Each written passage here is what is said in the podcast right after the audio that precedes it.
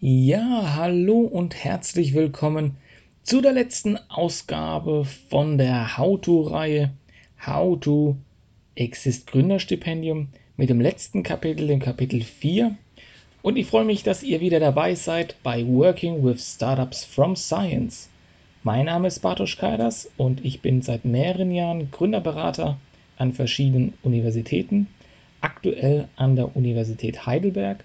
Zuvor war ich über fünf Jahre an der TU Darmstadt und hatte dort Exist-Teams betreut und beraten.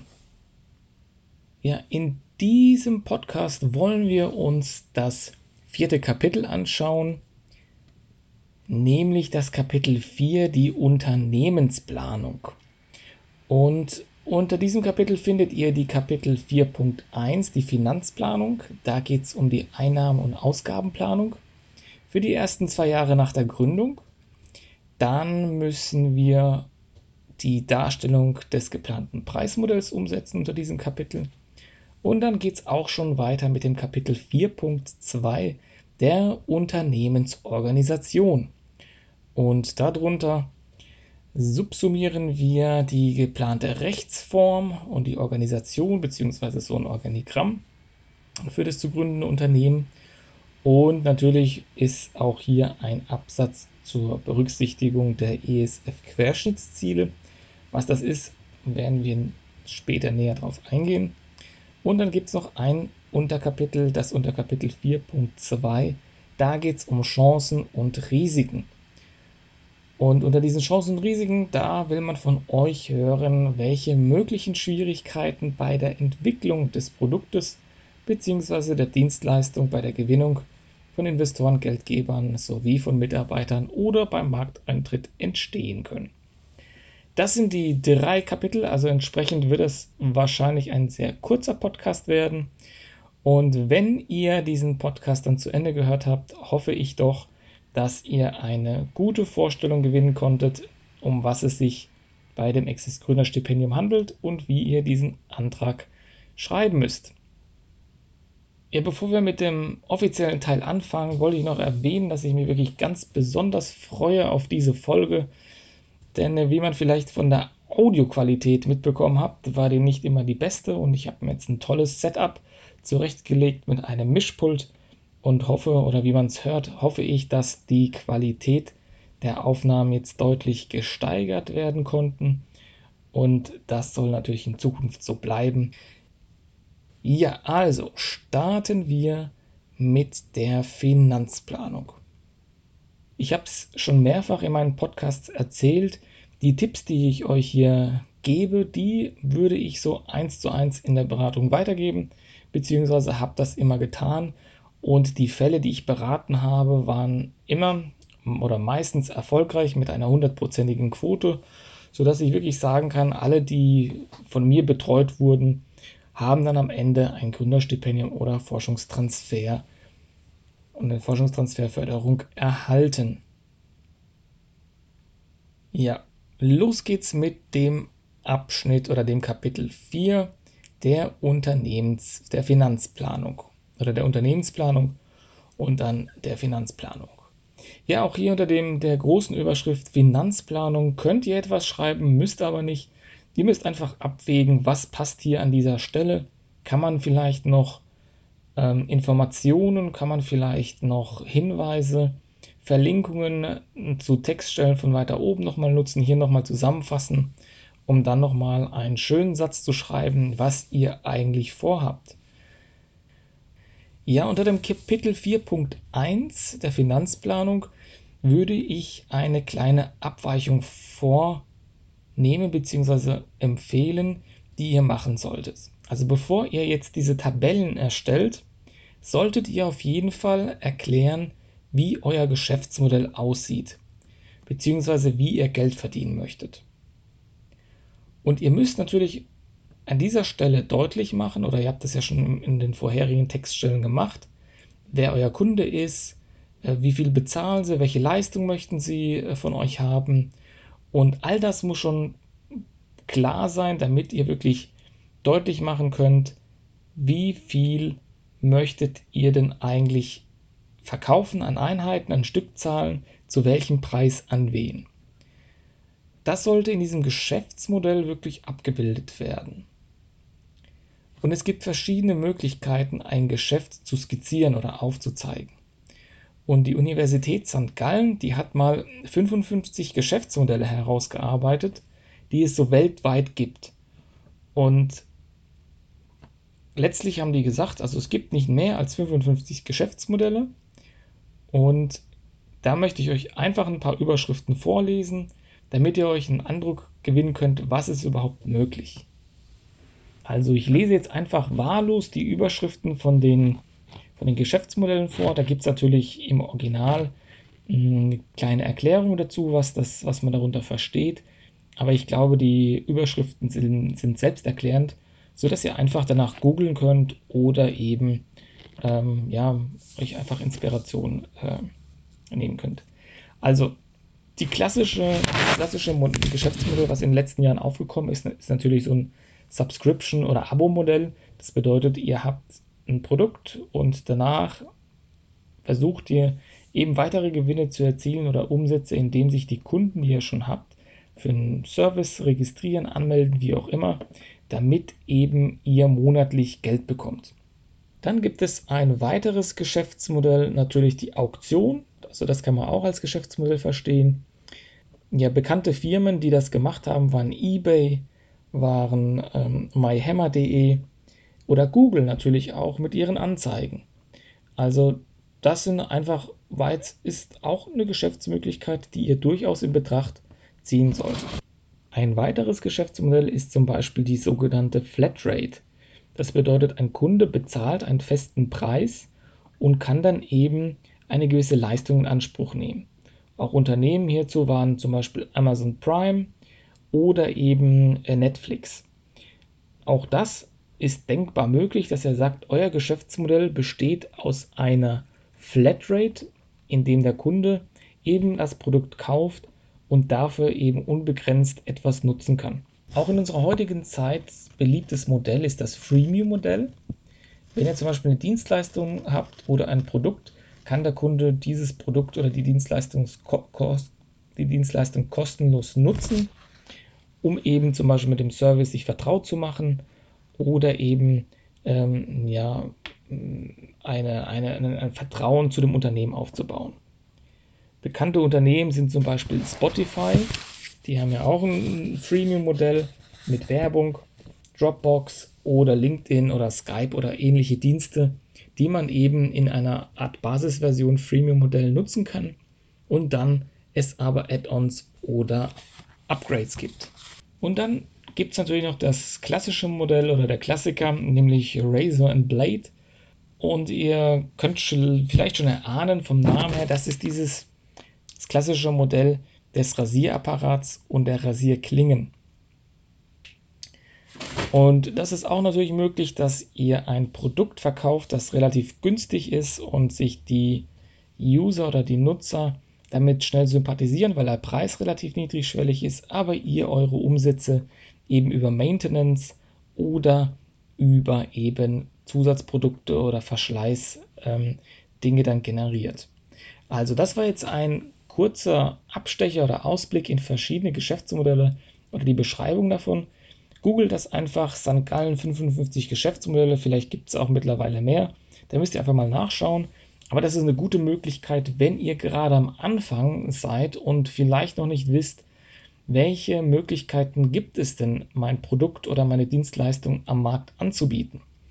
Und schmückert einfach mal auch, guckt mal, was für Unternehmen in eurem Umfeld welche Leistungen anbieten und vielleicht lasst euch da einfach mal inspirieren und schaut mal, gut funktionierende Unternehmen, wie machen die das? Was haben die äh, für Modelle wie Airbnb, Uber, wie sie alle heißen, wie funktioniert denen ihr Konzept und äh, wie möchten die zukünftig Geld verdienen oder verdienen sogar schon Geld.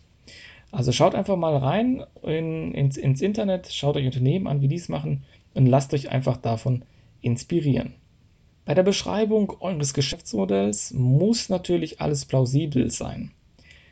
Oder auch erklärbar. Das bedeutet, wenn ihr oben beim Marktteil von einem Massenmarkt sprecht, dann dürft ihr hier im Geschäftsmodell natürlich nicht extra hohe Preise verlangen, weil sonst würde sich das einfach von der Logik her widersprechen mit dem Massenmarkt. Und achtet bitte darauf, wenn ihr zum Beispiel in einem Marktumfeld seid, das zum Beispiel nur Abo-Modelle anbietet, da in so einem Marktumfeld könnte es natürlich schwierig sein, wenn ihr mit einem anderen Geschäftsmodell in diesem etablierten Markt irgendwie einsteigen möchtet oder ja, loslegen wollt. Grundsätzlich ist es immer so, dass Personen, die schon auf ein gewisses Modell zurückgreifen oder sich ein gewisses Modell etabliert habt und ihr kommt jetzt mit einem neuen Geschäftsmodell, ist es nicht immer einfach, dieses neue Modell den Kunden erstmal schmackhaft zu machen. Ja, so der Klassiker wäre im Prinzip, man geht einkaufen, fährt da immer zu, zum, zum stationären Handel für seine alltäglichen Lebensmittel und, und eigentlich kann man das vielleicht alles online machen. Also dieses Geschäftsmodell von, von Konsumartikeln, von von Lebensmitteln äh, könnte man bequem online machen, aber dieses Geschäftsmodell hat sich bisher bei uns noch nicht so richtig durchgesetzt. Und das ist das, was ich meine. Also ihr müsst schauen einfach, was passt in euer Markt, was ist plausibel und wenn ihr jetzt ein neues Geschäftsmodell bahnbrechend irgendwie ne, habt, das Mehrwerte generiert, dann müsst ihr darauf, äh, euch darauf einstellen, dass es nicht so einfach wird, den Kunden davon zu überzeugen. Wichtig ist, dass der der oder die Gutachterin euer Geschäftsmodell wirklich verstanden hat. Ich habe das ziemlich oft bei den Rückmeldungen gelesen, dass einfach das Geschäftsmodell nicht klar kommuniziert wurde und hier wertvolle Informationen einfach ausgelassen wurden oder einfach nicht erwähnt wurden. Also es kam schon ein paar Mal vor, dass ich nicht wusste als Leser, wie viel wird denn eigentlich verkauft was ist denn der Preis für dieses Produkt und die Menge? Und da müsst ihr wirklich auch, wenn ihr das nicht wisst, weil ihr das noch nicht getestet habt, das ist ja nur eine Annahme. Ihr solltet aber trotzdem eine Annahme zu Preis und Menge dann schon treffen. Denn nur das wirkt dann plausibel und wirklich ja, realitätsnah. Dass ihr sagt, aufgrund eurer ganzen Analysen, die ihr in den vorherigen Kapiteln gemacht habt, gehen wir davon aus, dass wir einen Preis x absetzen können. Mit einer vielleicht zukünftigen Menge von y. Und diese Argumentation muss auf jeden Fall hier sich in einem Geschäftsmodell, in der Beschreibung des Geschäftsmodells wiederfinden. So, wenn ihr das geschafft habt, dann ist natürlich spannend zu wissen, okay, wie sieht denn die Planung jetzt davon aus? Und diese Planung, die solltet ihr jetzt in eine Tabelle packen. Und diese Tabelle ist letztlich eine Einnahmen- und Ausgabenplanung. Und man mixt so mehrere Sachen da rein. Denn die Tabelle ist so, ich sag jetzt mal, in drei Teile aufgebaut. Im ersten Teil ist es so, dass ihr ganz oben sozusagen die Einnahmen habt. Also alle Einnahmen, die ihr glaubt generieren zu können in den Monaten oder Jahren, die ihr euch als Zeitstrahl gegeben habt, die werden oben aufgeschrieben. Gut ist natürlich, wenn ihr dort auch schon einen Mengenbegriff habt oder wenn ihr unterscheidet zwischen Produkte, die ihr habt oder äh, auch Dienstleistungen. Also wenn ihr ein Produkt habt und ihr verkauft noch eine Beratungsleistung dazu, führt ihr wirklich auf als, separate, als separaten Revenue Stream. Das könnte so sein, dass zum Beispiel in einer Zeile ist das Produkt und ihr könnt zum Beispiel auch schon den Na Markennamen nennen oder ihr habt eben dann noch Beratung unten drunter. Sodass ihr dann auf geplante Umsätze dann kommt in einer, in einer Art Zwischensumme. Danach, wenn ihr diese Zwischensumme gebildet habt, geht es los mit den Ausgaben. Und ihr findet im Internet ganz, ganz viele Tabellen, die ganz, ganz viele Ausgabenposten haben und ähm, ja, ganz viele Einzelbereiche aufzählen, die nicht immer ähm, gut für euch sind oder nicht immer förderlich, weil das macht die, das macht die, die, die äh, Tabelle dann sehr, sehr kompliziert und auch nicht besonders leserlich. Also Manche haben dann Tabellen, wo drin steht irgendwie Leasingkosten für Fahrzeuge oder sowas. Und das ist für manche Gründer ist das dann irrelevant. Was ich immer empfehle, ist, dass ihr euch Gedanken macht darüber, welche potenziellen Kosten in Zukunft vielleicht auf euch zukommen könnten. Das bedeutet, dass ihr zum Beispiel ähm, natürlich die Gehälter von euch aufzählt, dass ihr vielleicht zukünftig Büromöbel, Laptops, Messestände etc., dass ihr solche Sachen dann gut ähm, erfassen könnt und dann auch mit eintragen könnt. Solche Posten, die jetzt, wie gesagt, in der Zukunft anfallen könnten, die solltet ihr erstmal abdecken und ihr werdet nie zu 100% jetzt gleich am Anfang alle Ausgabenpositionen und Kostenpunkte ähm, erfassen können. Da kommt immer mal wieder was hinzu, was ihr einfach nicht ähm, ahnen konntet oder was ihr einfach nicht im Blick hattet, irgendwelche Rechtskosten, die auf euch zu oder wie auch immer. Also hier geht es darum, einen groben, einen groben äh, ja, Aufschlag zu machen, was für Kosten ihr einfach erwartet. So, also die Tabelle sollte jetzt nicht unbedingt ähm, den ganzen Rahmen sprengen, sondern die Tabelle sollte eben äh, gut auf eine Seite äh, passen und eben die wichtigsten Kostenpunkte, wie, ja, halt wie gesagt, wie was ich gesagt habe, und so Mieten und, und dergleichen äh, schon abdecken. So, dann kommen wir in das, in das untere, in den unteren Bereich dieser Tabelle. Dort solltet ihr auf jeden Fall das Ganze ähm, als Zwischensumme abbilden und eben nochmal gegenrechnen. Die Ausgaben oder die Einnahmen minus die Ausgaben, dann den Saldo oder die Differenz eben davon kenntlich machen. Und dann ist es natürlich gut, wenn ihr mit einem Investment rechnet, solltet ihr auf jeden Fall dieses Investment reinschreiben und auch den Cashflow, also den Kontostand sozusagen, damit abdecken. Denn das ist auch wichtig zu wissen, wann macht ihr Gewinn, wann ist euer Break-Even und wie sieht euer Kontostand äh, bis dahin aus, damit ihr eben auch nicht in Liquiditätsengpässe kommt. Das solltet ihr alles in dieser Tabelle, ähm, ja, wie gesagt, äh, aufzeigen. Lasst euch da auf jeden Fall beraten, wenn ihr da Schwierigkeiten habt, weil ich sag mal, für einen, für für einen Kaufmann oder für einen BWLer ist das natürlich schnell korrigiert und ihr erspart euch damit sehr viel Aufwand, nach der richtigen Tabelle zu suchen, nach den richtigen Kostenblöcken und vielleicht wird die Unsicherheit dann noch größer, wenn ihr dann die ganzen Tabellen seht, die es da so frei im Internet gibt. Bitte denkt dran, dass es sich hierbei bei dem, bei dem Exist Gründerstipendium um ein Ideenpapier handelt. Also keiner wird euch auf die genauen Zahlen festnageln und sagen, hey, da stand jetzt aber 12,80 Euro und du hast jetzt 13 Euro Umsatz gemacht, das, das geht aber nicht. Das wird euch keiner irgendwie vorhalten. Es geht wirklich darum, eine grobe Richtung aufzuzeigen, wie ihr euch die Umsatzerwartungen vorstellt, wie viele Personen müsst ihr einstellen, wie sehen die Kosten aus, habt ihr auch das berücksichtigt, dass zum Beispiel, wenn ihr 10 Leute einstellt, gehen dann die, die, die Büromieten, gehen die dann hoch? Ähm, ja, habt ihr das auch auf dem Blick, auf dem Schirm? All diese Dinge will man hier einfach nochmal ähm, übersichtlich in Zahlenform dargestellt haben.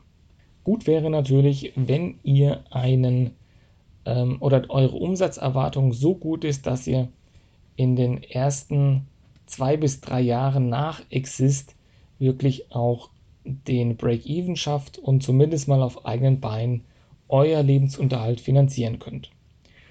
Grundsätzlich von der Timeline her ist es so, dass ihr entscheiden könnt, hm, was ihr abbilden möchtet. Ich empfehle letztlich das Exist-Jahr zum Teil abzubilden und dann eben drei Jahre im Voraus dann die Planung anzusetzen. Man kann natürlich auch noch ein fünftes Jahr oder bis zu fünf Jahre kann man die Planung ähm, aufzeigen, aber bei Exist Gründerstipendium ähm, macht das wenig Sinn, weil ihr natürlich sehr schnell schon am Markt agieren müsst und äh, fünf Jahre dann abzubilden ist eh so ein bisschen Glaskugel und äh, die, die drei Jahre ist dann einfach deutlich realistischer bzw. wirkt etwas plausibler.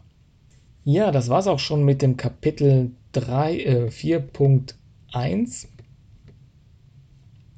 mit der Änderung, dass ihr eben zuerst mit dem Geschäftsmodell anfangen sollt und dann eben darstellt, was eben die Finanzplanung macht. Ja, kommen wir zu dem Kapitel 4.2 der Unternehmensorganisation. Und unter diesem Kapitel verbirgt sich nichts anderes als einfach eine Darstellung, wie ihr euer Unternehmen geplant habt. Und in der Regel ist es so, dass es meistens ganz oben einen CEO gibt, einen, einen Chief Executive Officer und darunter gibt es dann eben ähm, weitere C-Positionen, CFO oder eben Vertrieb, Marketing, wie auch immer. Da seid ihr völlig frei bei der Gestaltung eures Unternehmens. Also im Sinne von, natürlich muss es irgendwo ähm, abbildbar sein und die Positionen müssen auch irgendwo äh, begründbar sein. Aber ihr könnt letztlich sagen, wer welche Bereiche aus eurem Team ihr leiten soll, übernehmen soll. Äh, es ist aber auch so, dass keiner gezwungen wird, aus dem Team diese Position zu übernehmen. Das bedeutet, wenn einer dann äh, im, im, vom Gründerteam sagt, äh, nee, also Chef sein ist nichts für mich, ich möchte lieber äh, Angestellter sein, dann ist das auch vollkommen in Ordnung. Also es ist kein Muss hier an dieser Stelle, dass eben das Gründerteam auch irgendwelche Managementpositionen einnimmt äh, oder dergleichen. Also das ist der Hinweis an alle, die vielleicht sagen, ja, ich habe mir das mal angeschaut, aber ich glaube, Chef sein ist nichts für mich, das ist einfach nicht meine, mein, mein, mein Ding. Und die können natürlich auch eben ins, ins Angestelltenverhältnis wechseln. Das ist hier eigentlich kein, kein Abbruchkriterium oder kein negatives Kriterium, ähm, wenn das hier drin steht. Also ein Organigramm sollte hier abgebildet werden, auch als Schaubild. Und wenn ihr euch gefragt habt, wie ist denn so ein Unternehmen aufgebaut, empfehle ich euch auch hier, ähm, guckt einfach mal im Internet, was es da so für Organigramme gibt von verschiedenen Organisationen. Schaut euch mal Großkonzerne an, schaut euch mal kleine Mittelständler an, wie sind die organisiert. Schaut euch mal bei, euer, bei euren Konkurrenten an, bei eurer Konkurrenz, wie sind die organisiert. Wichtig ist einfach, dass ihr für euch ein Modell findet, was wirklich eben eure Idee widerspiegelt, eure Vision, um euer Unternehmen nachhaltig voranzubringen. Und natürlich müsst ihr die ESF-Querschnittsziele berücksichtigen. Und um was geht es bei diesen Querschnittszielen? Da empfehle ich auch den Freund Google, wenn ihr da weitere Informationen einfach haben möchtet. Aber im Grunde geht es darum, dass ihr einfach, dass ihr die Chancengleichheit und Nichtdiskriminierung fördert, eben, äh, dass ihr eine nachhaltige Entwicklung fördert und ähm, dergleichen. Also schaut euch das einfach im Internet an. Es geht einfach nur darum, dass ihr eben diese Ziele, die, die der Europäische Sozialfonds sich überlegt hat, auch sich widerspiegeln in eurer Un Unternehmung. Ja, dann kommen wir zum letzten Punkt, dem letzten Unterkapitel, dem Unterkapitel 4.3, nämlich den Chancen und den Risiken. Und in diesem Abschnitt ist es sozusagen eine kleine Gesamtzusammenfassung. Ich empfehle hier eine SWOT-Analyse, wo ihr eben eure ähm, Stärken, Schwächen, Chancen und Ängste eben aufzeigt, sozusagen im Gesamten als Unternehmen, weil es einfach mehr Informationen enthält, als jetzt die, die Chancen und Risiken und das jetzt einfach zu beschreiben. Und in diesem Kapitel oder in diesem letzten Punkt solltet ihr wirklich ehrlich äh, zu euch selbst und zu eurer Idee sein. Das bedeutet, bringt wirklich die Punkte rein, die vielleicht kritisch sind, die Chancen aber auch und die Stärken und natürlich auch eben, wie gesagt, die Ängste. Denn wenn das gut ausgearbeitet ist, dann merkt man auch, dass ihr euch darüber Gedanken gemacht habt und man kann wirklich die Authentizität dann auch hier herauslesen, die ihr hoffentlich dann auch im gesamten Antrag dann gezeigt habt. Wenn ihr eben bei den, bei den Beschreibungen von den Stärken, Schwächen und so weiter seid, ähm, guckt euch an einfach, was ist die Definition davon. Also das äh, tippt SWOT-Analyse SWOT -Analyse, ähm, ein, SWOT. Und dann lest euch das mal durch und das ist ganz allgemein, das kann man dann eben für alles äh, verwenden und eben auch hier für euer Geschäftsmodell. Und das solltet ihr wirklich ehrlich ausfüllen und dann habt ihr im Prinzip das Kapitel 4.3 dann auch schon abgeschlossen. Ja, damit ende ich die große How-to-Reihe Exist Gründerstipendium. Ich hoffe, die einzelnen Kapitel haben euch etwas gebracht und ihr konntet ein paar Informationen dazu gewinnen, wie ihr den Antrag schreiben müsst oder sollt. Natürlich kann ich keine Garantie geben, dass die Anträge bewilligt werden, aber ich hoffe natürlich, dass die Wahrscheinlichkeit für eine positive Bewilligung durch diesen Podcast für euch gestiegen sind. Und wenn ihr Fragen habt, dann wendet euch auf jeden Fall an Experten, Gründernetzwerke in eurer Region. Die helfen euch mit Rat und Tat und stehen euch da zur Seite. Und nutzt diese Angebote, das kann ich wirklich nur nochmal wiederholen, weil es wirklich ja im, im Sinne aller ist, wenn ihr ein nachhaltiges Unternehmen auf die Beine stellt, das wirklich äh, was bewegt, was in der Welt das verändert und Arbeitsplätze schafft und Umsätze generiert und wirklich den Standort Deutschland nochmal stark hervorhebt und repräsentiert. Also in diesem Sinne wünsche ich euch viel Erfolg und ähm, ihr könnt mir gerne schreiben, wie erfolgreich ihr wart oder wenn ihr Rückfragen habt, schreibt mir einfach eine Mail und dann versuche ich die euch zu beantworten. Bis dahin viel Erfolg, alles Gute, bis dann.